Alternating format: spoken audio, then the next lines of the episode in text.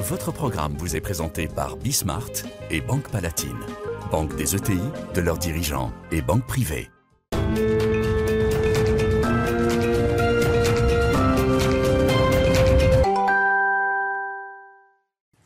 Salut à tous, c'est Bismart. Euh, nous voilà de retour avec une, euh, émission thématique euh, autour de. Alors, j'allais dire autour de Denis Père et autour de son expérience, mais finalement, euh, il y en a trois expériences, vous allez voir autour de la table, que j'ai réunies pour euh, en fait me poser la question de savoir ce que l'entrepreneur peut faire en politique.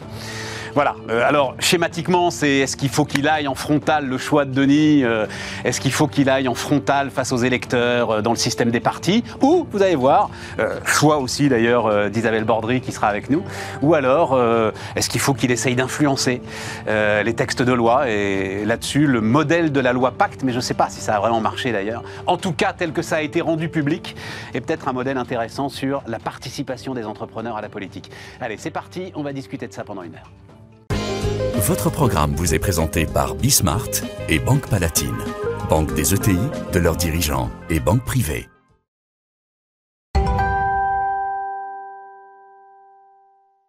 Donc, Denis Père, salut euh, Denis. Ouais, bonjour, Merci de revenir nous voir par pure coïncidence d'ailleurs. Tu étais venu le jour où tu annonçais Oui, euh, ta volonté de, Mhm. de briguer l'investiture euh, des Républicains. Mhm. Voilà, donc c'était il y a combien de temps? C'était le 29 août. le C'était 29 il y a- août, ouais, voilà, Ouais, ouais, c'est ça. ouais. Isabelle Bordry, bonjour Isabelle, Bonjour euh, qui vient nous voir régulièrement et qui a participé directement alors à l'aventure de Denis Père, oui, mais pas celle du. Je sais pas pourquoi à chaque fois je dis RPR moi. je suis parmi de ce truc. Pas celle des Républicains, mais celle d'avant. hein, celle de nous nous citoyens. citoyens. Voilà. Euh, et puis ensuite tu as fait une campagne électorale. Tu as fait la, la campagne municipale de De Villani. de Cédric Villani. Dans le 8e Voilà. arrondissement. Voilà, une, une- une attirance quand même pour les aventures borderline, on peut le dire comme ça. Pour des gens exceptionnels. Ah voilà, c'est gentil. Exceptionnel. Et puis donc Sylvain Aurébi, salut Sylvain. Bonjour. Donc le, le- le- le patron des Tekousmi, euh, mondialement connu évidemment. Euh, ce qu'on sait moins, c'est que alors euh, tu accompagnes euh, la politique, toi justement euh, de l'autre côté du miroir, on va dire ça comme ça.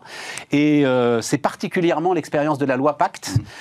Qui, je crois, t'a marqué d'ailleurs, hein, euh, Sylvain, mais euh, on va en parler ensemble. Euh, L'expérience de la loi Pacte. On, on aurait pu aussi finalement euh, euh, euh, discuter avec, mon Dieu, j'oublie son nom, le fondateur d'Unibail Rodamco, Monsieur Poitrinal. euh, sur, sur la simplification, il a été très très loin lui aussi, mais sans s'engager euh, sur la, la- la- la simplification. Bon, euh, allons-y. Denis, qu'est-ce qui, depuis maintenant, euh, je ne sais pas combien de temps, d'ailleurs nous citoyens, c'était il y a combien de temps C'était en 2013. 2013. Qu'est-ce qui, depuis donc bientôt 10 ans, te fait penser que l'entrepreneur doit aller au suffrage universel, parce que c'est ça, toi, ton sujet, euh, pour euh, essayer de changer euh, le pays Ouais, l'entrepreneur, le citoyen quand même avant tout. Non, oui, hein, mais là, c'est l'entrepreneur, parce que trouve tous les citoyens peuvent y aller, l'entrepreneur, mais c'est oui, l'entrepreneur oui, complètement. J'y suis allé en 2013 parce que je constatais que j'avais constaté qu'en 2012, on avait une campagne dont le principal thème était le coût du permis de conduire. Si on se rappelle le, le débat, les, les principaux débats entre Hollande et Sarkozy, c'était le coût du permis de conduire. Alors que le pays, oublié ça. ah oui, alors que le pays était confronté déjà à des problèmes majeurs d'efficacité de la dépense publique, de fonctionnement, de création de richesse, de création d'emplois, etc., d'impôts déjà très élevés, euh, de pouvoir d'achat, ces sujets-là n'étaient pas réellement dans le débat. Et on parlait du coût du permis de conduire. Et puis on reprenait les boucs émissaires des extrêmes avec facilité. C'était la photo riche pour les uns, la photo aux étrangers pour les autres. Et, et- et après ça, bon, Hollande a été élu, on se souvient est arrivé avec son choc fiscal, c'est-à-dire devant des difficultés de financement de l'État, la seule solution qu'il trouvait, c'était d'augmenter encore les impôts. Et donc j'ai eu envie de, de m'impliquer, sachant que j'avais déjà un historique de citoyens engagés et d'entrepreneurs engagés, puisque j'avais créé Croissance Plus en, en 96, 97, donc il y a 25 Mais c'est ans ça qui m'intéresse, Denis. En et, fait. et donc, et donc j'ai été aussi un lobbyiste. oui, euh, mais tu résumes, le, en fait, tu résumes le sujet. Est-ce qu'il vaut mieux Croissance Plus ou Alors, euh, les partis Non, politiques mais je pense qu'il faut les deux. Enfin, je veux dire, il n'y a pas de bon ou de mauvais. Je pense qu'il faut les deux. Mais ce que j'ai fini par comprendre aussi à un moment donné, c'est que, en tant que think tank, on va dire ça comme ça, euh, ou lobbyiste pour la bonne cause, euh, on nous écoutait aimablement. Mais on avait du mal à avoir un impact important. Et donc, et on constatait là, effectivement, avec euh, euh, Hollande qui arrive avec son choc fiscal, moi j'ai fait partie des pigeons aussi, je me suis engagé dans les pigeons à un moment donné, qu'on n'arrivait pas à avoir un impact substantiel euh, et que la seule manière de les faire bouger, finalement, c'était de rentrer dans le débat public. C'était de les menacer. C'était de menacer de prendre leur place. Et ça a été d'une efficacité redoutable. Mais non Mais si, Mais c'était non mais si, mais si, Stéphane. Mais si, Stéphane. Si on regarde, nous citoyens, on a démarré, on était 100, et puis Isabelle et d'autres m'ont rejoint. Au bout de 9 mois, on avait 12 000 adhérents payants, 25 000 sympathisants. Aux élections européennes de 2014, on avait juste 9 mois d'existence. On était le 9e mouvement politique français sur 26 présents à cette élection. Et je peux vous assurer que ça a été très, très remarqué dans les partis politiques tous les leaders politiques de l'époque, alors plutôt de droite, mais un peu aussi au centre-gauche, sont venus nous voir en essayant de comprendre ce qui se passait. Et ensuite, en quoi, qu'est-ce qui me fait me dire qu'on a, qui me fait dire qu'on a gagné? On n'a pas été élu, c'est pas le sujet. On cherchait pas à être élu. J'ai jamais cherché à être élu à quoi que ce soit d'ailleurs. Moi, j'ai juste cherché à servir mon pays, à essayer de faire que la situation s'améliore. Et qu'est-ce qui me fait dire qu'on a plutôt gagné? À la présidentielle de 2017, parce que note, ce qu'on n'arrêtait pas de seriner avec avec Isabelle et d'autres, c'est qu'on voulait pas en 2017 une pour rien. On voulait pas la même chose qu'en Donc, tu 2012. penses, tu penses que Macron, 2017, Macron est le fils de nous citoyens ah, C'est ça ce que tu ah, es en train de me ah, dire mais, ah, mais, mais pas que d'ailleurs, pas que. Oh. Ma- Macron a beaucoup d'égards. Macron a beaucoup d'égards. On était un mouvement ni droite ni gauche. Non, non, Nos- non, mais- nos- et Stéphane, je termine. Vas-y. À la présidentielle de 2017, qu'est- qu'est-ce qu'on qu'est-ce qu'on scandait comme thématique avec nos citoyens? Il y avait deux thématiques majeures. La première, c'était l'implication de la société civile et essentiellement du monde privé dans la sphère politique, qui me semblait absolument essentielle, qui nous semblait absolument essentielle. Euh, Une classe politique qui est dominée par essentiellement des fonctionnaires et des politiques de carrière, qui sont tous les deux des catégories très légitimes à être impliquées, mais c'est pas suffisant. Il fallait des gens du privé. Donc, la société civile. Et l'autre grande thématique, c'était la réforme de l'État, l'impérieuse réforme de l'État. Et la baisse de la dépense publique en particulier, et en particulier le non-renouvellement d'un certain nombre de fonctionnaires qui partaient à la retraite. Et sur ces deux thématiques, on avait gagné. Si on regarde les deux candidats qui étaient les deux candidats courageux, les deux candidats qui sortaient du déni en 2017, c'était effectivement Fillon et Macron. Les deux ont repris ces deux thématiques. C'était deux thématiques majeures chez eux. Et je, et je termine. Ouais, C'est allé plus loin que ça. Je termine. Non, mais je termine. Je termine quand même. Il- En il- deux. il va faire Non, mais je termine. Non, mais c'est- non, dernière phrase pour préciser simplement que moi, j'ai rencontré François Fillon à sa demande à plusieurs reprises et que j'étais sûrement pas le seul, mais je pense avoir assez largement contribué à construire son programme. Je me souviens d'une réunion avec lui en février 2016 où il me dit Bon, ben voilà, moi je veux mettre 600 000 fonctionnaires à la retraite euh, tout de suite, comme ça, ça fera euh, moins de fonctionnaires qui embêteront les Français. Je lui ai dit Attendez, 600 000 fonctionnaires à la retraite tout de suite, ça va coûter une fortune à la dépense publique. C'est pas ça qu'il faut faire. Il faut pas renouveler 600 000 départs à la retraite. Donc il faut supprimer 600 000 postes de fonctionnaires.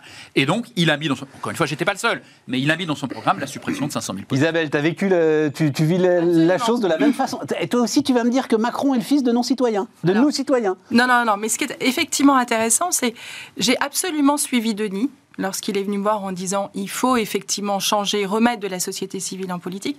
Pourquoi? Parce qu'à cette époque, c'était les européennes et on avait en face Marine Le Pen Ouais. qui allait atteindre des taux Absolument. historiques. Et en face, nous avions des hommes politiques de carrière, pour reprendre les termes de Denis, qui avaient été élus en 71, en 90, en 80, dont je ne connaissais même pas l'existence. En Qui étaient- 71. qui tu dis étaient ça tous- comme si c'était- Non, non, non, non, mais qui étaient tous tête de liste de leur parti politique, que la France ne connaissait pas, et qui étaient incapables d'expliquer pourquoi l'Europe était un élément absolument essentiel pour tous les citoyens français. Il y avait l'Europe, c'était l'époque de l'Europe bashing, et devant, il y avait Marine Le Pen, et personne n'arrivait à contrecarrer la montée en puissance de Marine Le Pen. Et donc là, il y a eu un réflexe citoyen, société civile. Il y avait des sujets qui n'étaient pas expliqués. Effectivement, ce qu'évoquait Denis, le pouvoir d'achat, etc. On a fait 1,5%.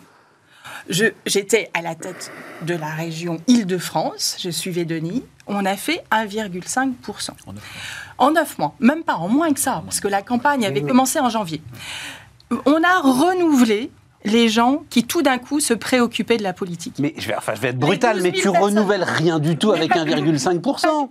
Très Le, bien. le- parti apporté- animaliste, il fait plus. Non, bah à l'époque, on était le premier des petits partis. Absolument.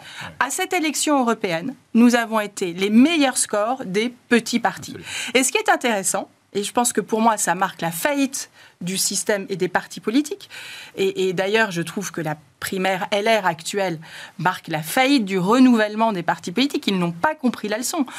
Aux dernières présidentielles, il y a quand même eu deux personnalités dans les quatre premiers à, à la présidentielle.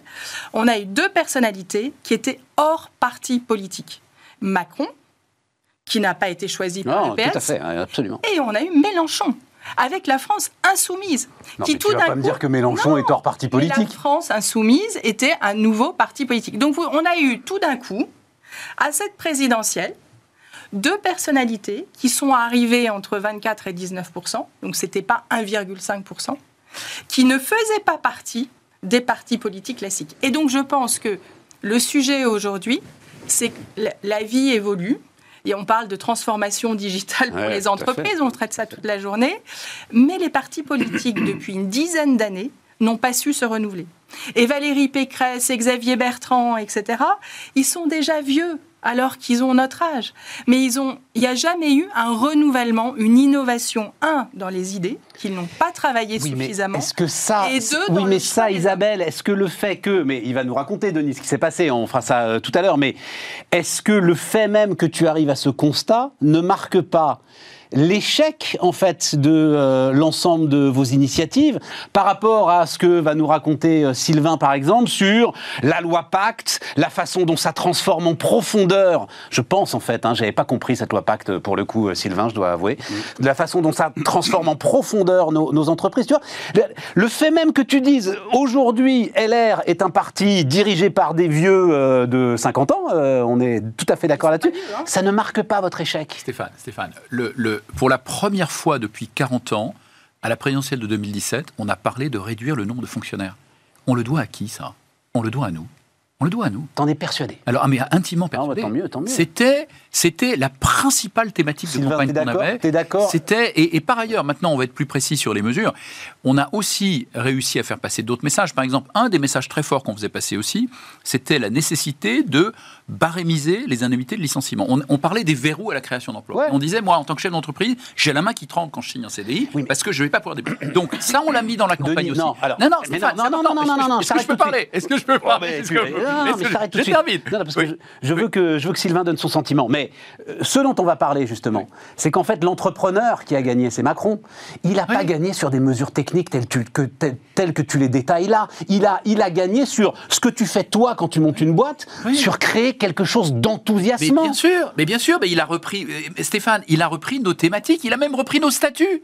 Et il a repris nos fichiers. Et je m'en félicite d'ailleurs, parce que moi, c'était un moment où j'avais décidé de passer la main, parce que j'avais passé un an et demi formidable, mais entre-temps, je voyais plus mes enfants, ça faisait 25 ans que je les voyais pas, donc j'avais quand même envie de passer un petit peu de temps avec eux. Il a repris nos idées, nos statuts et nos fichiers. Et c'est tant mieux Et c'est a tant créé mieux un nouveau Et il a parti. créé un nouveau parti. Sylvain. Et je m'en félicite. Après, malheureusement, le bilan n'est pas tout à fait celui qu'on aurait mais- aimé. C'est un autre sujet. Mais autre au sujet. moins, on a facilité cette émergence-là. Sylvain Comment est-ce que tu vois le truc? Est-ce que alors d'abord, est-ce que tu es d'accord avec euh, euh, la vision euh, qu'ils ont tous les deux que Emmanuel Macron est le fils euh, de l'initiative entrepreneuriale, le, produit? Non, mais on a facilité. de l'initiative facilité entrepreneuriale parce que ça, je dois rendre hommage à l'initiative entrepreneuriale absolument. C'est le, c'est le père de Ensemble Citoyen, j'ai noté, Emmanuel Macron, puisque c'est le nom du nouveau mouvement Ouais. euh, qui, qui re- euh, qui regroupe Ouais, la enfin, majorité présidentielle. Ensemble, c'était Jospin quand même. À mon Ouais, avis, quelqu'un bon, va enfin, lui rappeler. hein. Non, je, je pense, je pense pas. Enfin, moi, j'ai une vision un petit peu euh, différente parce que moi, en tant qu'entrepreneur, déjà, je n'envisage pas de me lancer en politique. Et d'abord, je ne pense pas qu'on puisse faire les deux de front. Il, il faut choisir. Euh, Denis est Ah bah, un, Denis a est choisi, un ouais. ancien entrepreneur qui est devenu ou qui souhaite devenir homme politique. Je ne sais pas comment le dire. Donc, on ne peut pas faire les deux. Moi, qui suis entrepreneur, qui suis à la tête d'une boîte, euh, je ne peux pas me permettre de faire de la politique. Chaque fois que je donne une opinion sur une sur une chaîne ou un réseau social, je me fais bâcher par la moitié du pays et adoré euh, par l'autre moitié. Donc, c'est Et ça impossible. crée des scousses dans la boîte? Évidemment, bah, c'est évidemment, je, je, sûr. je, je ne peux pas euh, euh, émettre une opinion politique sans que euh, mes collaborateurs se sentent euh, euh, blessés par cette opinion Je ou- ou, l'acceptent. Donc je ne peux pas, et mes clients. Ouais, combien de fois j'ai- eu le malheur de dire que Brigitte Macron buvait notre thé Bon, il se trouve qu'Emmanuel Macron en boit aussi. Eh ben, je me suis fait insulter en disant Oh, mais si on avait su, on n'aurait pas acheté. Mais à quoi, à quoi ça ressemble? Donc, en fait, quand on est engagé en politique, on ne peut pas être entrepreneur, surtout d'un produit qui est un produit grand public que- qu'on peut acheter dans des boutiques. ouais. Donc, tout à fait. c'est pas possible. Donc il faut choisir. Moi, j'ai choisi d'être entrepreneur, mais néanmoins, je m'intéresse à la chose publique, je m'intéresse à, ce que font nos gouvernants, et j'espère qu'ils vont faire quelque chose de bien. Et quand on m'a on m'a euh, proposé au tout début du quinquennat de, participer à l'élaboration de la loi Pacte, j'ai sauté à pieds joints. Euh, Vous étiez combien, euh, On était six entrepreneurs et on était en binôme avec six parlementaires. Et moi, j'étais avec Sophie Errante, qui est aujourd'hui présidente du conseil de surveillance de la Caisse des dépôts. Il y avait Stanislas Guérini, qui était là, euh, qui travaillait avec Agnès Touraine, je crois, qui a travaillé sur les entreprises à mission, euh, etc., sur l'administration des entreprises. Il y avait Olivia Grégoire, qui est devenue ministre euh, depuis. Bon, on était un certain nombre d'entrepreneurs et, on, travaillait avec un parlementaire qui, lui, savait comment ça se passait. Parce que nous, on a beaucoup d'idées. Et derrière, le parlementaire t'explique non, mais ça, tu, tu peux pas le faire, ça, tu peux pas le demander. Enfin, donc, on, on nous cadre un petit peu. C'était tout à fait passionnant parce qu'on a pu apporter notre expertise de chef d'entreprise pour des décisions qui concernaient les chefs d'entreprise et les entreprises. Donc ce qui a été fort, c'est qu'on a pu dire voilà ce qu'il faut faire. Et, les, politiques nous disaient on ne peut pas souvent, ils nous disaient non, ça c'est pas possible. Et là, on intervenait pour expliquer pourquoi il fallait le faire, et on rentrait dans le détail, et on a obtenu euh, beaucoup de décisions de cette façon. Pas toutes, évidemment. Euh, non, mais, enfin, quand même un certain nombre, euh, objectivement. C'est vrai que cette loi PAC, qui est la loi fondatrice économique de, ce quinquennat, elle est importante parce que aujourd'hui, les entreprises à mission, quand la loi PAC l'a proposée, tout le monde a rigolé en disant mais qu'est-ce que c'est que ce truc? Aujourd'hui, Bicorp aux États-Unis et l'entreprise à mission en France est devenu quelque chose de majeur et de central.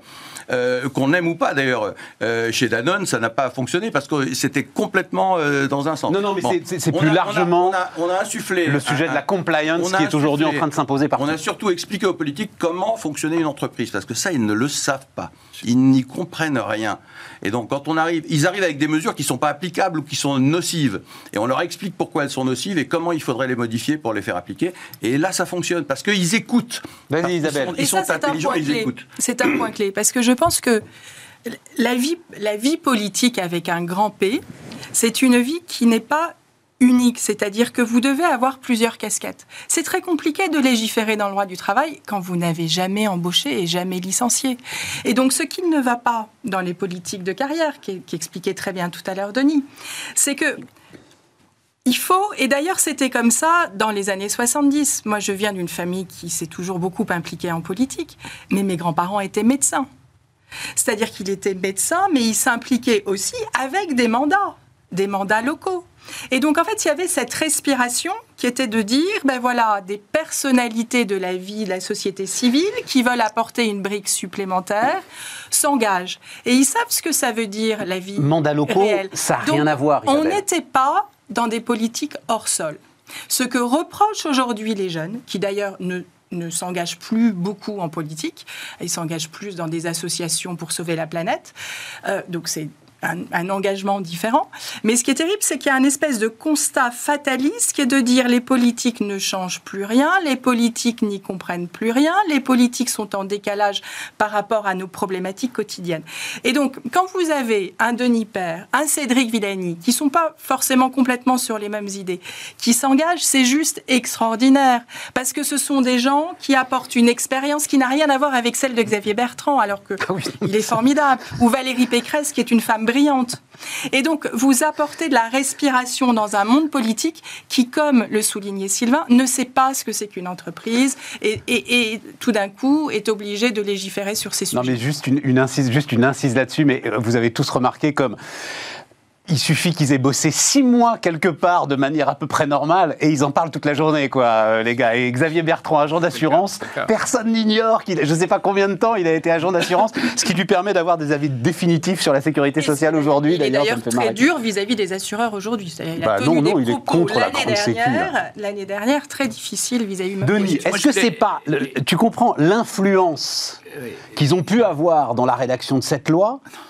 Est-ce que ça ne dépasse pas l'énergie dingue que tu as mis Stéphane, je suis pas d'accord. Enfin, ce qu'a fait Sylvain, c'est très très bien et c'est remarquable. Et moi, je, le félicite d'avoir pris le temps. Et je comprends très bien ce qu'il dit par ailleurs en tant que chef d'entreprise. Moi, je l'ai été aussi quand j'étais à la tête de Kiala. J'avais des, clients euh, qui partageaient, la moitié partageait mes idées, l'autre moitié me détestait. Donc, j'intervenais le moins possible dans le débat public. Et effectivement, je me suis lancé dans nos citoyens. J'avais plus aucune responsabilité d'entreprise. et c'était essentiel. C'était essentiel parce que je, je, comprends parfaitement ce qu'il dit. Euh, les clients, les employés, enfin, c'est très très compliqué. Donc, il faut être totalement autonome pour le faire. Mais ce qu'il a fait est très très bien. Mais ça fait 25 ans que tous les présidents successifs de Croissance Plus font ça régulièrement. Dans tout, sur tous les textes de loi qui concernent l'entreprise. Moi-même, le premier texte de loi qu'on a fait voter, c'était la création des BSPCE, qui est un outil qui permet d'associer les, euh, employés à la création de richesses. Euh, c'était en 97, avec un gouvernement de gauche en plus, qui n'était pas super ouvert a priori, puis on a réussi à les convaincre. Bon, et donc, euh, ce travail-là, moi, ça fait 25 ans que j'y contribue, et mes successeurs à la tête de Croissance Plus aussi. Donc ça, on sait faire, et c'est très bien. Mais ça, ça ne permet pas de prendre les mesures fondamentales de restructuration du pays. Ça permet pas de mettre en œuvre les réformes structurelles, Stéphane. Mais toi non ça plus. Permet de faire des... Si, moi si, parce que moi si, parce que parce que Fillon dans son programme. Alors est-ce qu'il l'aurait fait? C'est une autre question. Mais Fillon dans son programme avait mis, je vous le rappelle, la suppression de 500 000 postes de fonctionnaires en s'appuyant sur les départs à la retraite. Ça, il l'a pas assez dit des fonctionnaires et donc sans supprimer de, de, de fonctionnaires existants. Et, et, alors Macron avait mis 120 000. Malheureusement, il l'a pas fait. Mais au moins c'était dans le débat et ça l'est de nouveau d'ailleurs. La bonne nouvelle, c'est que dans la primaire LR, enfin le congrès LR maintenant. Alors j'ai peut-être un peu contribué modestement aussi en y allant, en essayant de secouer le système, c'est de nouveau encore là. Vous avez Ciotti et Pécresse qui tous les deux sont sur ces thématiques. Donc c'est encore là. Et, c'est grâce, je pense, au travail qu'on a fait, à l'énergie qu'on a déployée. Mais pour réformer la France, il faut effectivement de l'énergie, c'est sûr. Et donc tout ça, c'est complémentaire. Ce que fait Sylvain, c'est formidable. Ce qu'on a fait nous, c'était beaucoup plus ambitieux parce que ça, je l'avais fait, c'était très bien, mais je voulais faire beaucoup plus. Euh, et effectivement, c'est compliqué. Mais je pense qu'on y a contribué, Stéphane. Il y a une chose aussi qui est très importante, c'est lorsque vous vous lancé en politique, vous avez accès aux médias aussi, sur des sujets euh, qui sont effectivement des sujets nouveaux et que vous apportez au débat, ce que expliquait Denis. Et puis après, vous faites des réunions publiques. Vous faites des réunions publiques où vous avez des gens de votre arrondissement, de la région, etc., qui viennent vous écouter et qui viennent participer à tous les niveaux à ce débat qui euh, prennent parti, ouais. etc. Et c'est formidable parce que vous infusez des choses nouvelles. Et c'est ce que n'arrive plus, à mon sens, à faire les partis classiques. Et d'ailleurs, on en avait discuté un jour avec Valérie Pécresse, qui était désarmée face à la moyenne d'âge des gens qui venaient l'écouter dans sa région. C'est-à-dire que faire déplacer Et des toi, jeunes. C'était quelle moyenne d'âge, Nous, toi? on avait, avec nos citoyens, que des jeunes. Et qui ma- disaient c'est formidable. Et on avait des 30-40 ans. Et dans mais ma campagne récente, mais j'avais plein de jeunes. Mais je n'avais quasiment que des jeunes. Effectivement, les gens des LR en revenaient pas. Ils disaient, lui, il attire les jeunes. Voilà. Comment il fait? Parce que je parlais de la vraie vie. Parce que je parlais de choses concrètes. Parce que je parlais du terrain. Les gens venaient me voir à la fin, ils me disaient, Formidable. bah, vous au moins, vous, vous parlez du terrain, de choses que vous connaissez. Je me souviens d'une d'une réunion publique à. Bobigny, qui était quand même dans un endroit compliqué. À la fin de la réunion, j'avais des jeunes femmes qui sont venues me voir en me disant On a compris que vous êtes chef d'entreprise. Voilà mon CV. Est-ce que vous pouvez m'aider à rentrer chez L'Oréal? Et ça, c'est des moments uniques. Elle était venue pour écouter un débat politique. Elle, elle était là pour comprendre les positions des uns et des autres sur le marché du travail, sur comment s'intégrer, etc. On était à Bobigny, c'était que des jeunes qui étaient venus, qui étaient rentrés dans le débat, et à la fin, ils viennent vers vous en vous disant comment on peut faire pour avancer, etc. Et donc ça, Non, mais là, c'est pas, moments... c'est pas comment on peut faire pour avancer. Là, il- là, elle te pousse vers le clientélisme basique. Alors, à un député classique, on lui dit trouvez-moi un logement. Et à toi, comme tu es entrepreneuse, on dit aidez-moi à rentrer chez L'Oréal. La- la- le point clé, c'est que tout d'un coup, elle avait quelqu'un qui, en face d'elle, euh, en tous les cas, elle avait l'impression, comprenait sa difficulté. Et ça, je pense que c'est un point important. C'est-à-dire que les sujets que l'on a portés ont eu un écho, certains, sur une tranche d'âge ou sur des gens qui ne s'impliquaient plus en politique. Sylvain, vas-y. Ouais, je- Bon, je comprends tout à fait ce que, C'est ce que intéressant. disent mes, mes camarades. Oui, c'est tout à fait intéressant. Très mais, intéressant. mais moi, je, je, je pense que le, le chef d'entreprise a un, un- un- un pouvoir euh, d'influence qui, qui peut être important quand il a l'écoute des politiques. Pendant des années, personne n'a écouté les, les- les chefs d'entreprise. Personne. Et, et Croissance Plus, c'est très bien, mais ça reste un syndicat, entre guillemets, qui représente des patrons. Donc c'était un MEDEF beaucoup plus moderne, beaucoup plus remuant, certes, mais ça restait un syndicat. Et quand on parle à un syndicat, ben, on se dit qu'il défend son bout de gras. Le patron, moi, en tant que patron, je ne suis pas là pour défendre les patrons, je suis là pour défendre finalement l'entreprise en général et faire en sorte que, que tout ça fonctionne mieux, qu'on nous donne les moyens de bien travailler. Et, ça, on, l'a fait et, et j'ai continué après la loi Pacte. En fait, parce que moi aussi, eux ne comprennent rien à l'entreprise, mais moi, je comprenais rien à l'État. Et j'ai finalement compris que le ministre, c'est pas lui qui décide finalement. Derrière le ministre, il y a une administration. Et l'administration centrale, il y en a 180, je crois, ou 184 en France, et finalement, c'est eux qui mettent en musique quand le ministre a décidé quelque chose, quand une loi est votée, il faut que le décret d'application euh, soit, soit publié, et puis après, il faut que l'administration applique. Eh bien, quand l'administration, ça lui plaît pas, qu'elle veut pas appliquer, elle n'applique pas. Et le ministre, il a beau faire, et Macron a souffert de ça, comme Sarkozy avait souffert de ça à, l'époque où il était ministre aussi. Et en fait, on comprend finalement que, le politique, du système. Le politique ne décide pas de tout. C'est l'administration qui a la main là-dessus. Et en fait, l'administration, comment la faire bouger? Ça, c'est ça la vraie question. Et je ne pense pas que l'entrepreneur en politique puisse faire bouger l'administration. Et, la force. D'où l'expérience d'un mot, mais d'où l'expérience de Guillaume Poitrinal qui donc euh, euh, qui, se fracasse après, mais un boulot énorme sur la commission de simplification avec Thierry Mondon, à l'époque. Donc en plus, il est avec un ministre Absolument. et il se fracasse de la, simplification et il se fracasse sur euh, la force de l'État profond, comme disait l'autre. Parce, hein. parce que, l'administration a vraiment la main sur tout ça et que si, si elle n'est pas d'accord, elle ne le fait pas. Point final. Et ça, prouve, ça prouve bien. Alors juste quand même, une toute petite parenthèse, Croissance Plus, c'est un syndicat, entre guillemets, c'est un syndicat de patrons, mais c'est un syndicat de patrons qui se bat depuis 25 ans pour essayer de créer un environnement propice à l'émergence d'entreprises mmh. innovantes, pour essayer de faire que la France soit une start-up nation, et elle l'est pas mal devenue grâce à nous. Et donc ça, c'est l'intérêt général. Et le premier combat qu'on a mené, c'était un combat pour permettre aux employés de devenir des actionnaires. Donc on n'était pas un syndicat qui se battait pour les patrons eux-mêmes, mais qui se battait pour leurs employés. Je précise quand même ça, c'est important de le rappeler.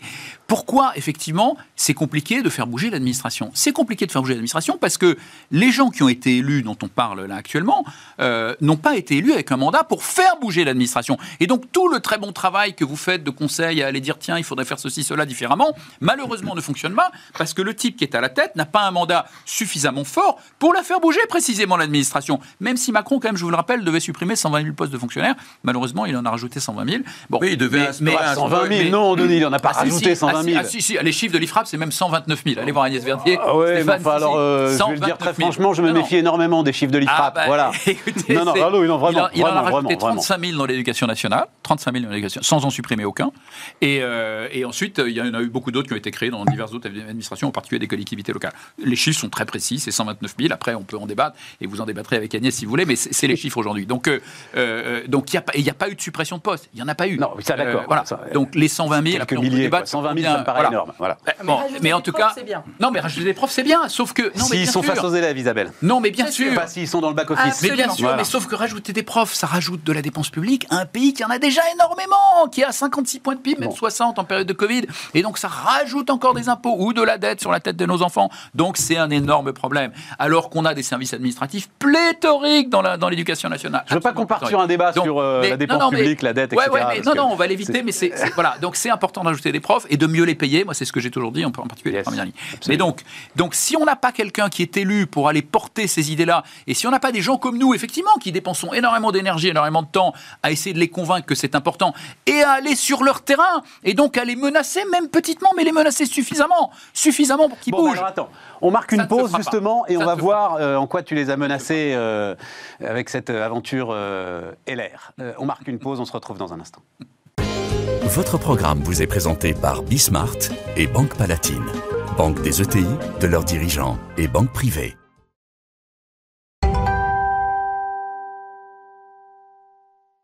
On repart, les amis, et donc euh, débat euh, euh, autour de ce que peut faire l'entrepreneur en politique. Denis, donc les Républicains, ils alors à un moment même, en fait, je, je ne comprenais pas. C'est-à-dire que tu n'étais même plus cité. Oui. C'était ahurissant, tu n'existais plus. Absolument. Mais oui, mais quelle image Ils t'ont éjecté, Denis. Oui, mais Stéphane, c'est pas, pas grave. C'est pas grave dans le sens toi, où... Tu, attends, je finis juste. Tu as eu une phrase qui m'a marqué. Tu as dit la performance, je sais ce que c'est. J'ai fait ça toute ma vie. bon, Sauf que là, tu te retrouves, mais sorti, éjecté, on n'en parle plus. Oui, alors c'est sauf que je suis revenu quand même, je me suis battu. Ah, mais, mais, c'est un truc de dingue. Stéphane, mais Stéphane, et oui, effectivement, c'est ça qui s'est passé. Moi, j'ai essayé de rencontrer Christian, Christian Jacob dès début août à travers deux personnes qui le connaissent très bien, dont un des dirigeants des Républicains qui me disait c'est formidable que vous impliquez dans la primaire, ça va valoriser notre primaire. Donc on voit bien que c'était pas un sentiment quand même partagé par tout le monde que de dire qu'il voulait pas de moi. Et puis Jacob, j'ai fini par le rencontrer que le 29 septembre en tête à tête. Donc j'ai mis deux mois à le rencontrer. Entre temps, je m'étais effectivement effectivement annoncé le 29 août. J'avais annoncé ma candidature le 29 août. Et effectivement, il n'a pas repris. Il m'a ignoré. Il a fait comme si j'existais Mais les pas. journaux aussi, c'était oui, dingue. mais Les journaux aussi, parce que les journaux, finalement, ils voyaient que Jacob considérait que ma candidature n'était pas recevable. Donc les journaux, ils n'en parlaient pas non plus. Ouais. Et donc il y a un journaliste auquel je rends hommage, qui s'appelle Julien Denis, de, de France Info d'ailleurs, du service public, qui a fait son travail à un moment donné, qui a interpellé Jacob, qui lui a dit Mais exactement ce que vous dites, mais comment ça se fait que vous ne parlez pas de Denis Père? Euh, Il est candidat là, il s'est déclaré, pourquoi vous ne parlez pas de lui? Et donc Jacob et son entourage ont dit Mais en fait, euh, oui, mais c'est parce qu'il n'est pas adhérent. Euh, alors, sauf que le fait d'être adhérent était. D'abord, j'étais adhérent, j'étais adhérent depuis le 27 août, pas depuis très longtemps, mais j'étais adhérent depuis le 27 août. Et puis, et, et- et puis le fait d'être. que Xavier Un peu- exactement, exactement. Il va exactement. Et le, Pécresse. et le fait d'être adhérent n'était pas un critère puisque ni Bertrand ni Pécresse n'étaient adhérents. Donc on voit bien que ça n'avait pas beaucoup de sens. Et, et donc, et donc ils ont filé d'ailleurs sous la pression d'ailleurs à la fois des médias mais aussi en interne parce qu'il y avait beaucoup de gens en interne quand même qui étaient choqués.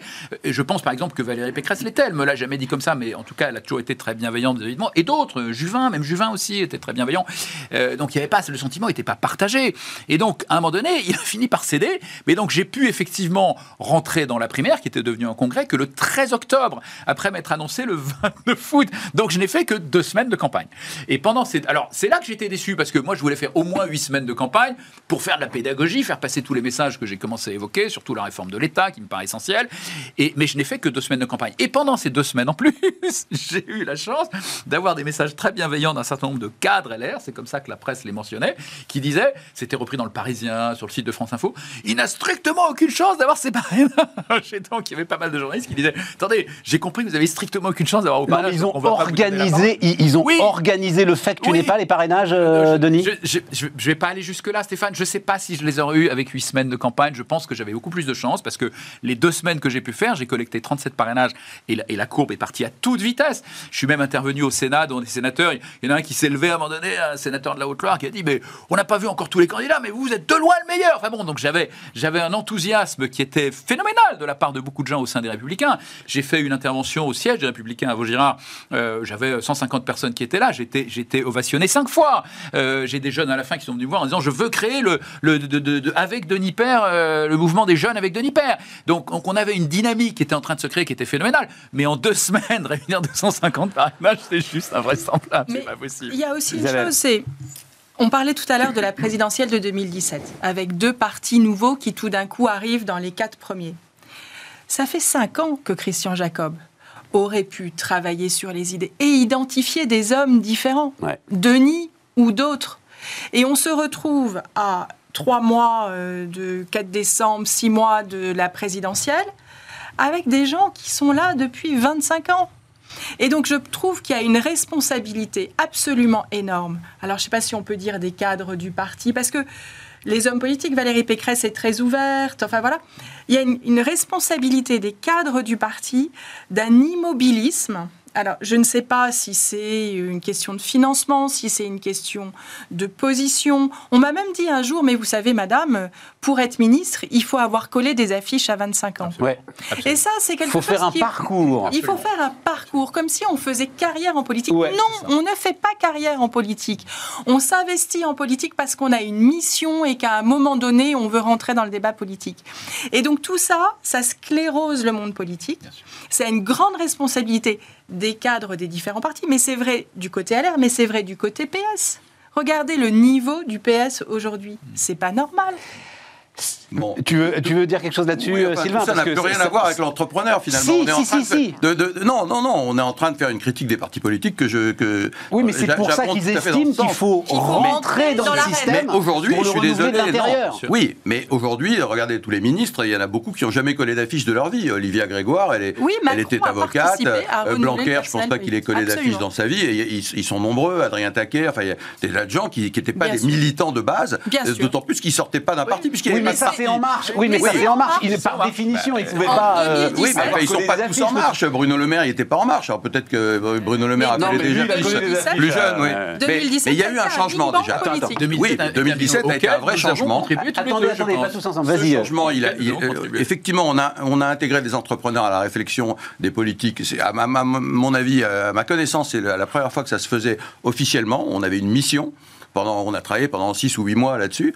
On avait une vraie mission et ça a été très utile. Et ce qui est important, c'est qu'on a continué à avoir des, des- des rapports avec, euh, avec les ministres euh, qu'on avait euh, côtoyés. Que moi, j'ai revu Olivia Grégoire euh, régulièrement. Elle est sur les problématiques de RSE aujourd'hui qui m'intéressent beaucoup. Donc, on a toujours des, des dialogues. On peut, on peut leur, leur- leur proposer des choses aujourd'hui. Et moi, j'ai cette possibilité, j'ai cette écoute finalement des, des, entourages des, ministres, des cabinets, des conseillers et autres, qui sont à la recherche des chefs d'entreprise. Et je pense qu'en leur parlant, en leur expliquant ce qu'on veut, ils comprennent parfaitement. Et, c'est après à eux de faire le boulot. Et moi, en, tant qu'entrepreneur, je ne suis pas capable de parler à l'administration, mais les, conseillers et les cabinets savent le faire. Euh, hier, euh, Erwan Tison, euh, directeur des études de l'Institut Sapiens, m'a apporté des chiffres sidérants sur les think tanks en France. Et pourquoi est-ce que, Isabelle, ce que viens de dire, il- en fait, euh, euh, la France s'est arrêtée de penser, s'est arrêtée de réfléchir. Le, le budget moyen d'un think tank en France, même les plus prestigieux, hein, euh, Montaigne, Institut de l'entreprise et tout, 150 000, 200 000 euros. L'équivalent en Allemagne, on parle même pas des fondations aux États-Unis, hein, 50 millions d'euros. Non, mais tu te rends compte du truc, Denis Est-ce que ça, Ouais. c'est pas une aventure entrepreneuriale qui te donnerait pour le coup Enfin, tu vois, tu, tu- là, tu, tu réapprendrais euh, au parti à penser Stéphane, si tu non, montais j'ai- un tel J'ai truc. monté un think tank, j'ai monté Croissance Plus, qui est, qui est le think tank qui a été le think tank de la croissance pendant, pendant 25 ans. Donc je connais parfaitement ces métiers-là et qui a un budget bien supérieur à ça, bien supérieur à ça. Et depuis, j'ai vu émerger d'autres think tanks. Moi, j'ai pas du tout un Alors, regard je vais être un peu aussi- sévère, mais qu'est-ce qu'ils produisent là, Croissance Plus? Mais Ça Croissance continue Plus, à produire Bien sûr, ça continue à produire. Il y a un programme qui est très clair pour la présidentielle, dont je me suis inspiré en partie pour toute la partie innovation. Donc, bien sûr qu'ils produisent. Donc, il a- non, la France s'est pas arrêtée de, de penser. D'ailleurs, moi, j'ai un regard qui est différent. Denis, je vais être très Je franc. pense- hein. Il se trouve qu'il est venu là, le, j'ai oublié son nom, pardon, hein, le nouveau président de Croissance Plus. Oui, Thibaut Bechtoil. Oui. Mais, mais, mais, mais- rien. Convaincu, mais je sais pas. Mais, surtout, mais, mais rien de neuf, rien. de- J'ai pas eu le, même. Tu vois, que- l'équivalent du slogan de Macron, l'un des slogans de Macron qui me. Alors, ok, ça n'a rien donné. N'empêche, c'est des trucs qui tout à coup sortent. Chaque euro cotisé donnera droit au même droit. Là, tout mais à coup, t'as un parce truc que neuf. Thibaut, Thibaut Le- il fait le- pas de la le- politique. euh, Il fait pas de la politique. Thibaut, il explique simplement ce que sont les problèmes de façon pragmatique, comme le fait un entrepreneur. Il n'est pas à développer les slogans. Moi, je suis pas d'accord avec un Tison. Moi, j'ai une vision différente. Je pense qu'au contraire, la France a plus que jamais des think tanks, comme jamais elle en a eu. C'est pas suffisant. C'est des petits budgets, mais on en a jamais eu autant. Moi, quand j'ai préparé ma campagne, là, parce qu'effectivement, j'ai dû sortir un programme là, vas-y. en, en- en deux, en deux- en deux mois à peine, j'avais profusion d'offres par rapport à ce qu'on a connu nous en 2012, 2013, 2014. J'avais beaucoup plus de gens qui faisaient des offres. J'avais des Molinari, Ouais. j'avais des, j'avais des Thomas More, j'avais l'IFRAP, j'avais effectivement tous les autres, euh, Montaigne. Il y avait- je trouve qu'il y a au contraire beaucoup plus aujourd'hui par rapport à 2013-2014 de production intellectuelle et de production d'idées. Le problème, c'est que les politiques s'en contrefichent. Les politiques ne les écoutent pas, ne les reprennent pas. C'est ça le problème, Stéphane. Et donc moi, je suis passé à l'étape d'après. J'ai été think tank pendant 25 ans, pendant 20 ans. Je suis passé à l'étape d'après. je Je suis rentré dans le jeu pour les déstabiliser et j'ai réussi. Et j'ai réussi. En 2017, on a eu une vraie présidentielle avec des vrais débats. On n'avait pas un débat sur le coût du permis de conduire. On a eu un parti nouveau même qui s'est créé. Effectivement, j'étais enchanté de le voir émerger. Je trouve qu'il n'a pas fait assez de choses derrière. Je trouve en particulier que les gens de la société civile qui a fait rentrer Macron, je trouve qu'il n'a pas su en tirer parti. Alors, je, Par je voulais exemple- vous en parler. Par exemple, moi j'ai même, j'ai même, euh, j'avais soutenu Fillon à la présidentielle. Quand il est, quand il est parti, euh, quand il a disparu, pour les raisons qu'on connaît, euh, j'ai décidé de soutenir Macron.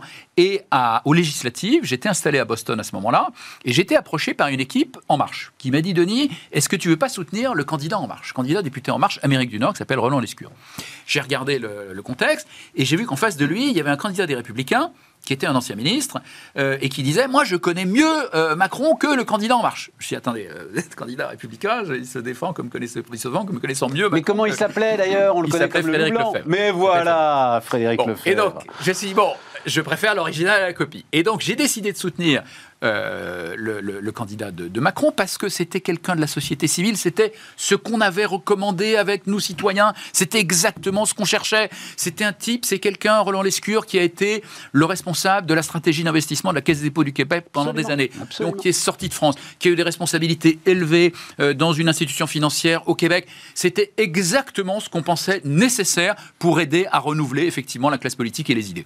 Et donc, j'ai soutenu Roland Lescure. Et il a été élu avec 90% du. Enfin, je ne dis pas que c'est grâce à moi, mais Non, il a non, été mais élu. et- et- Bon, et donc- et, et- et derrière, et donc et derrière Roland Lescure, il a fait une carrière, il est bon, c'est bien, il est président de la commission économique à l'Assemblée, il dirige la commission économique à l'Assemblée. Ce qui est bien. Mais Roland Lescure, moi je l'aurais vu ministre tout de suite, compte tenu de son parcours, compte tenu de son expertise, il aurait fait beaucoup plus de choses au plan économique. Je pense qu'il aurait beaucoup moins que, que, que, tous les autres, et en particulier dans la sphère économique. Il connaît l'entreprise. J'aime beaucoup. Oui, oui, mais, mais, mais, pour le coup, il a été très efficace. Il a, non, il a été très vas-y, vas-y. Parce que Roland Lescure, justement, oui, oui, il, a, très il a travaillé avec nous euh, sur la loi Pacte, et c'est lui qui était à, à la manœuvre derrière euh, Bruno Le Maire, et c'est lui qui, avait, qui, qui, qui, suivait tous les députés qui, qui euh, travaillaient avec nous, et donc euh, Roland il était là à toutes les réunions. Tout à fait. Et, et c'est lui qui a, qui a, été un des artisans de la loi Pacte. Hein, mais c'est son job. Mais, loi il l'a fait, la loi fait mieux que s'il avait été ministre. Sylvain, la loi Pacte, c'est très bien, mais la loi Pacte, c'est pas le truc qui va réformer le pays. Excusez-moi. Le pays aujourd'hui, on est le pays le plus désindustrialisé d'Europe. C'est gravissime, à 11 points de PIB, aussi bas que la Grèce. On détruit des emplois industriels encore à toute vitesse partout en France. Et les gars, réveillez-vous. C'est vachement grave ce qui se passe aujourd'hui. Or, ça, on n'a pas travaillé dessus. On n'a pas travaillé dessus, Stéphane. Mais bien sûr on est en train... tu vas me dire, tu, vas me dire, tu vas me dire un pot de production. Ouais, ben voilà. Mais il faut les baisser de 30 et il faut pas le faire en endettant. De la... Non, non, mais après... Il faut pas le faire en endettant nos enfants, Stéphane. Il faut le faire en travaillant sur les structures administratives centrales qui sont pléthoriques, qui coûtent une fortune et qui sont pas productives. Tu vas nous mettre, tu vas nous mettre dans une situation où euh, euh, euh, on va être obligé de défendre le bilan. Moi, je, je, je m'en fous complètement. Non, mais je m'en fous complètement. Mais non, mais tu peux pas balayer d'un revers de main l'ensemble des réformes pénicaux. Tu peux pas balayer d'un revers de main la réforme de la formation. Tu peux pas balayer d'un revers de main tout ce qui est fait justement sur la façon dont la réindustrialisation aujourd'hui est en train de, de percoler dans tout le pays. Absolument pas. Enfin, excuse-moi. Aujourd'hui, le sujet. Mais bon Dieu. Mais oui, mais là, tu fais de la politique, Denis. En fait, là, tu fais de la politique, tu vois. Baisse d'impôts de production, et je le dis en tant qu'entrepreneur, chef d'entreprise, proche aujourd'hui à travers mon métier d'industriel français que je croise tous les jours et qui n'arrive pas à être compétitif par rapport Évidemment, à nos mais voisins. On on est tout à fait voisins. Mais, enfin, la baisse des impôts de production, elle a commencé. C'est bien le premier gouvernement à avoir baissé de 10 milliards. Mais c'est pas suffisant. Et en plus, on le fait, on le fait sans baisser la dépense du réel. On le fait en mettant de la dette sur la tête de nos enfants. Oui, on va aller sur notre tête aussi. Mais en fait, Denis, en fait, cette baisse des impôts de production, elle est très importante. Parce que moi, j'avais proposé ça au tout début du pacte à Bruno Le Maire. J'avais dit, il faut qu'on baisse les impôts de production parce qu'en fait, c'est ça. On engage un marathon avec un sac de 50 kilos sur le dos. C'est pas possible. On a, on a 60 milliards. On avait à l'époque 60 milliards d'impôts de production en plus que les Allemands.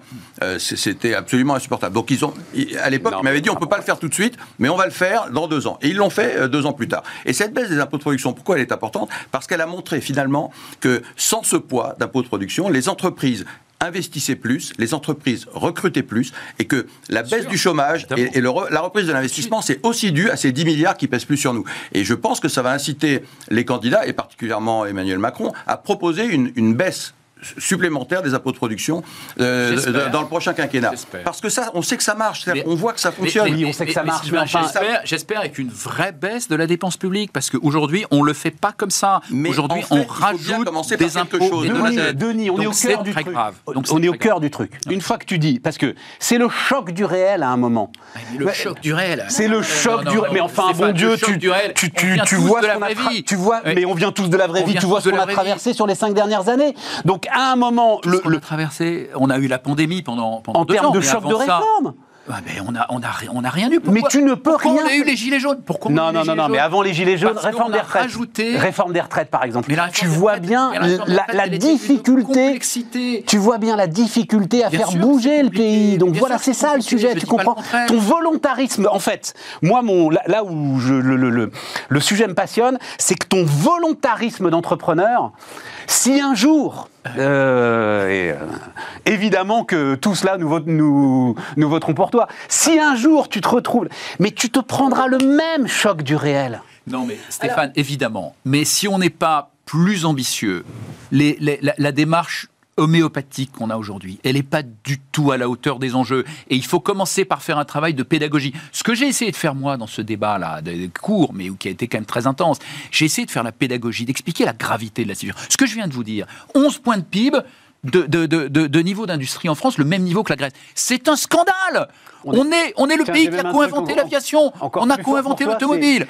on est passé en termes de commerce extérieur derrière l'Italie. Oui, on est à Voilà, 4... sur les non, non, derniers mais Stéphane, on est à 82 milliards de déficit quand l'Italie est à 63 milliards Ouais, d'excédents. ouais. La Belgique est à 21 milliards d'excédents. Effectivement, si on avait le même excédent de la Belgique, on serait à 120 milliards d'excédents et pas à 83 milliards de déficit. C'est gravissime. C'est sûr, gravissime ce qui se passe. Ça sert gravissime enfin, pour les classes populaires. euh, Tu Et peux pas, tu peux pas moi- sur ta chaise en disant c'est gravissime. Si, et en face dire je vais baisser les impôts de production. C'est pas la solution, certainement pas. Elle est beaucoup plus vaste et beaucoup plus large. que j'explique comment Voilà. parce que va, voir mon site internet denisper.fr. Euh, j'ai tout, expliqué sur mon site. Mais non, mais il y a, l'ensemble de la responsabilité des industriels qui eux-mêmes n'ont pas bougé pendant des années. Enfin bref, c'est un problème beaucoup plus large et beaucoup plus vaste. Mais sûrement. C'est pas 20 Mais- milliards de d'impôts de production qui ah, comme l'a dit Sylvain, on a fait 10 milliards, on a tout de suite vu l'impact.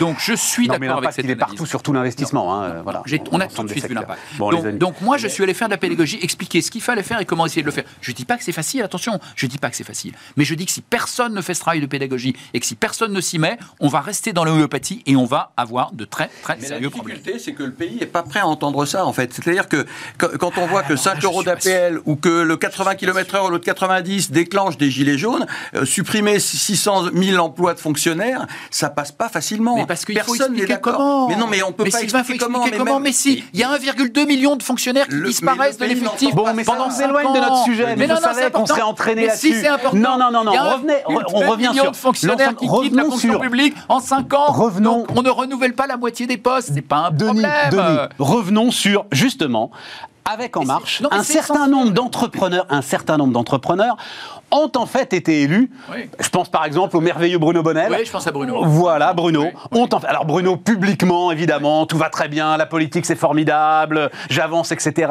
À l'arrivée, en fait, mais justement, à l'arrivée, en fait, il s'est, il, il heurté au réel, à ce que décrivait Sylvain. Non, non, non, non, non. Je pense qu'il y a des problèmes de personnalité. Attendez, attendez. C'est pas qu'une question. Je suis entrepreneur, donc je vais effectivement pouvoir bouger l'intégralité des lignes. Ou je suis homme politique, etc. C'est quand même effectivement beaucoup plus complexe. C'est-à-dire qu'à un moment donné, il y a des hommes qui se, ou des femmes qui se, qui se saisissent d'un sujet et qui les font avancer. Un entrepreneur, à sa manière, a envie de changer le monde. C'est-à-dire que lorsqu'on est à la tête d'une entreprise, on œuvre pour l'intérêt général. Ce que certains politiques ont du mal à Certains comprendre. entrepreneurs. euh, Je pense beaucoup d'entrepreneurs. C'est tellement difficile d'être entrepreneur qu'il faut vraiment avoir la foi. Et je pense que, à sa manière, on change le monde et on essaie effectivement de vrai pour l'intérêt général. Ce qui nous rapproche, d'une certaine manière, de l'homme politique. Tu as raison. Et quand la seule différence, c'est que l'homme politique met sa tête sur des affiches. Et ça, c'est très différent. C'est-à-dire qu'effectivement, à partir du moment où on a une notoriété dans les rues, c'est très différent. Et c'est ce qu'évoquait tout à l'heure Sylvain. On a un rôle qui est différent. Cela dit, lorsqu'on regarde l'Assemblée nationale aujourd'hui, il y a effectivement des très grands entrep- entrepreneurs qui ont eu cette force de se dire OK, moi aussi, je me jette dans l'arène.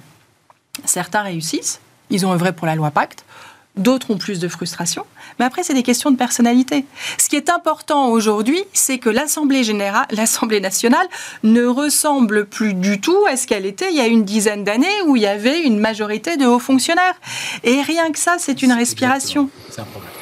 Bien sûr. Que ça, c'est un progrès. Attends, Mais si t'allais on dire- revient attends, sur. Sylvain allait dire Ouais. un truc et après moi j'ai une question à te poser. J'allais euh, dire une chose. un peu délicate. je- ce, que, ce que je disais euh, à Denis tout à l'heure, c'est que Une de on, plus. on- on peut, on, peut, on peut avoir de très bonnes idées, on peut vouloir faire de très bonnes choses, supprimer euh, 600 000 postes de, de fonctionnaires, c'est une excellente idée. 620. Mais il faut 620 000, il faut que les Français soient d'accord. La grande différence avec l'entreprise, c'est que le chef d'entreprise peut prendre des décisions sans avoir la majorité de ses salariés qui sont d'accord. L'homme politique ne peut pas. Et c'est la vraie différence, c'est que la démocratie empêche finalement l'homme politique de faire ce qu'il aimerait faire, qui est peut-être très bon pour le pays finalement. Le chef d'entreprise, lui, il a ce pouvoir de décider, alors il peut décider contre ses salariés, il peut vraiment décider contre eux, les syndicats auront un mot à dire, mais il peut décider. C'est une grande différence. Et moi, je, je ne suis, je suis heureux d'être entrepreneur, je n'ai pas cette frustration de vouloir faire des choses que je ne peux pas faire. Quand je veux faire quelque chose, Attends. je, je, je, le- je la fais. Ma, conviction. attends, Denis, la question. Je peux répondre, mais je vais répondre quand même. Vas-y. Oui, mais je répondrai non, aux parce que deux. c'est ce vais que disais, aux deux, c'est- aux deux points. Mais, ouais, voilà, tu répondras deux points.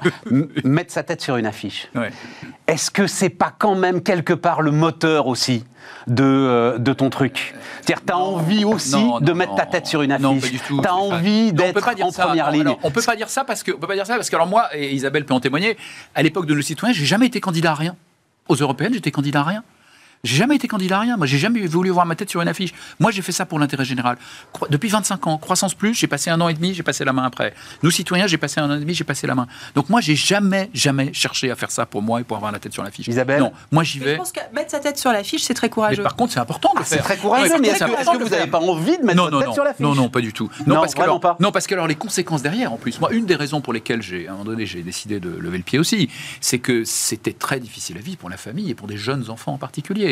C'était un changement de vie profond Ouais, ouais. euh, auquel la famille n'était pas forcément prête à l'époque. Et il y a 10 ans, c'était encore euh, rien par rapport à aujourd'hui. Oui, non, oui, mais oui, exactement. vrai. donc, euh, donc non, non. Alors ça, au contraire, c'est plutôt la contrainte. Moi, je le vois plutôt comme la contrainte. D'accord. Je le vois comme la contrainte. Mais moi, j'y vais par conviction, parce que pour répondre à Sylvain, maintenant, j'en profite.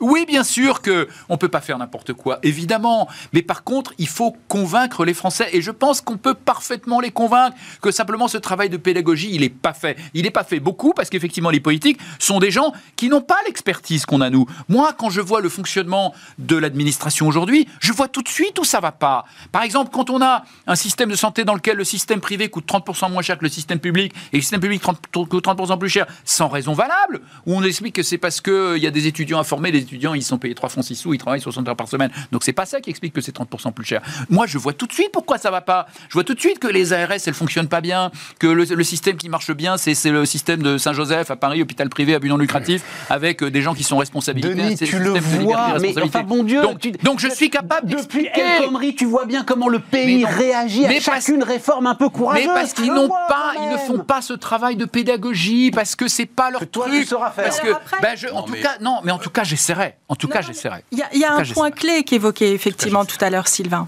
C'est-à-dire que les prises de position courageuses peuvent remettre en cause un mandat.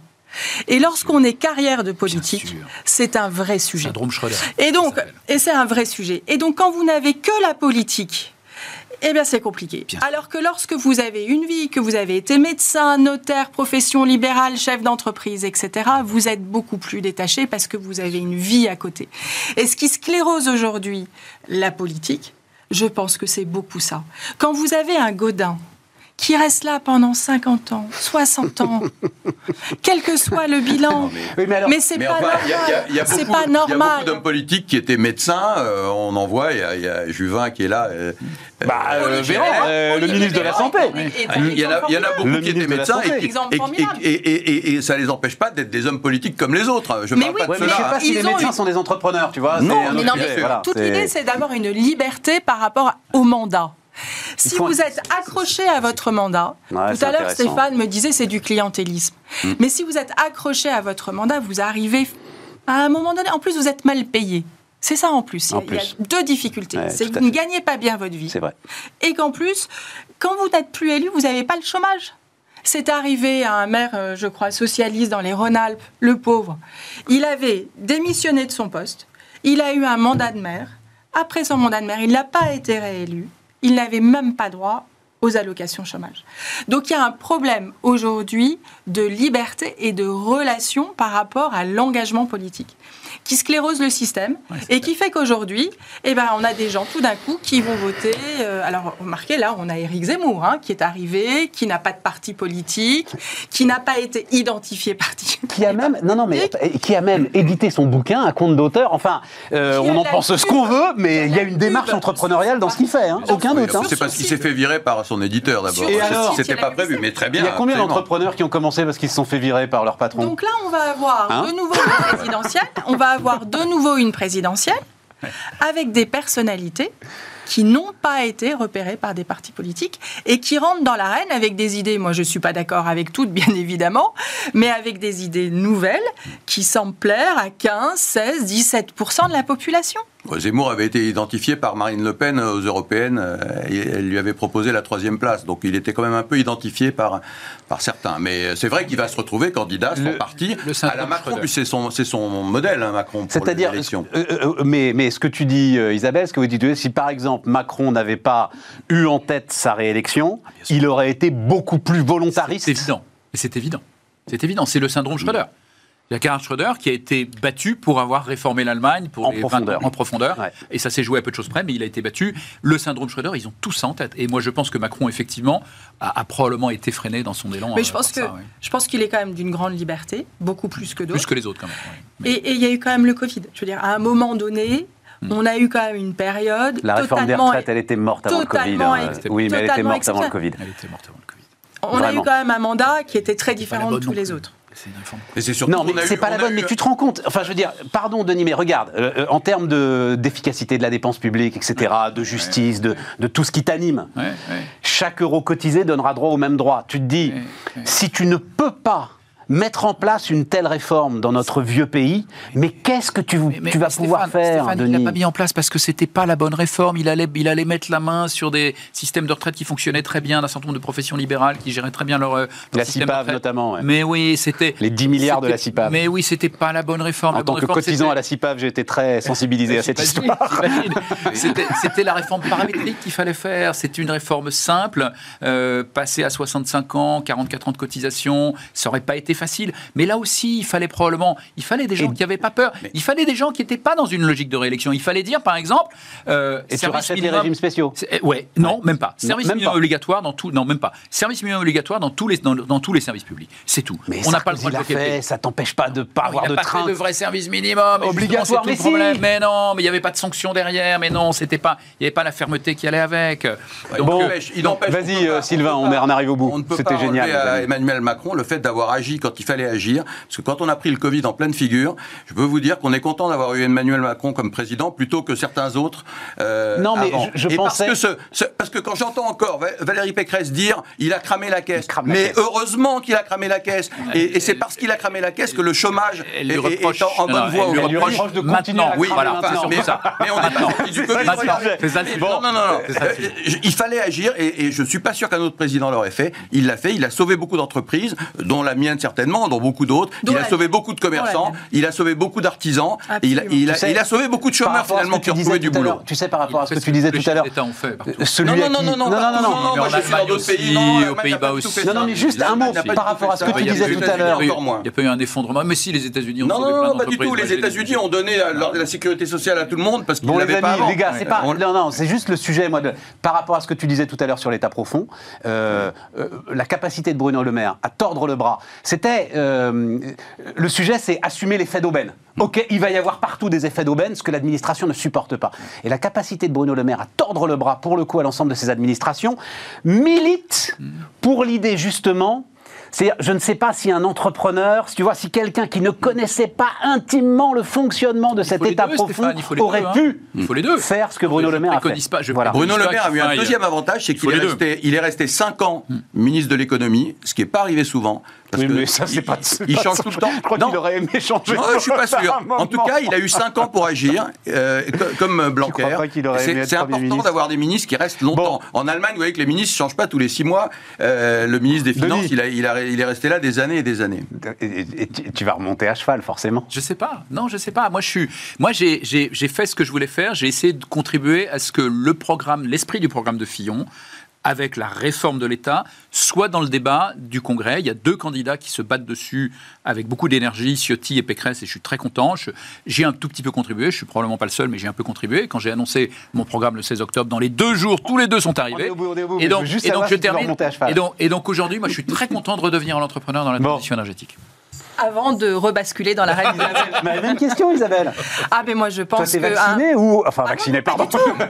du Pas, pas du tout. Je pense tu, que. tu peux remonter à cheval Bien si jamais euh, l'occasion se représente. Et je le ferai avec très grand plaisir. Et, et tu laisses à ce moment-là, c'est quoi C'est la parenthèse pour Retency parce que tu es chef d'entreprise. Non, non, non, mais je me suis engagée auprès de Denis, j'étais avant Retency, donc ça a été vraiment une parenthèse. Et lorsque je me suis engagée avec Cédric Villani, parce que je pensais qu'il fallait absolument renouveler la municipalité à Paris, avec des gens nouveaux, je me suis effectivement mis en, en backup de mon entreprise. C'est essentiel. Et Sylvain, toi, tu toucheras jamais? Ah non, ça, j'y toucherai jamais. ça, ça ne- c'est c'est pas dans mon ADN. Non, mais je- a- moi, j'admire les gens qui le font, mais je, moi, je suis pas capable de le faire. Et il faut être. euh, enfin, c'est extrêmement violent en plus. hein. Non, mais on l'a bien compris. Ah Non, mais c'est ça, on l'a bien extrêmement compris. On Et moi, moi, je- j'ai pas du tout envie de cette violence. Les amis, euh, merci infiniment pour ce débat. Euh, Merci et donc, euh, on se retrouve évidemment très bientôt sur Bismart.